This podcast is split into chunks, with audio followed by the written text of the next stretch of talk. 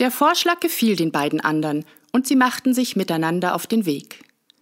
Bald aber kamen sie an einen kleinen Bach, und da keine Brücke oder Steg da war, wussten sie nicht, wie sie hinüberkommen sollten.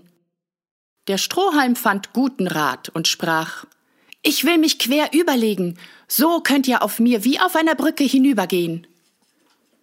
Der Strohhalm streckte sich also von einem Ufer zum andern, und die Kohle, die von hitziger Natur war, trippelte auch ganz keck auf die neu gebaute Brücke.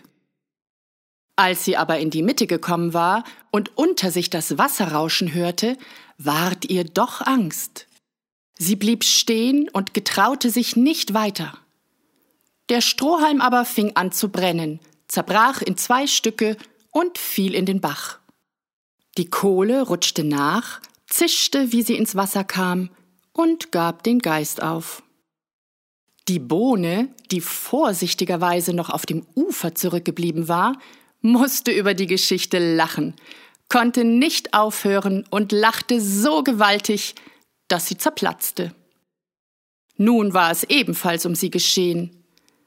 Wenn nicht zum Glück ein Schneider, der auf der Wanderschaft war, sich an dem Bach ausgeruht hätte. Weil er ein mitleidiges Herz hatte, holte er Nadel und Zwirn heraus und nähte sie zusammen. Die Bohne bedankte sich bei ihm aufs Schönste.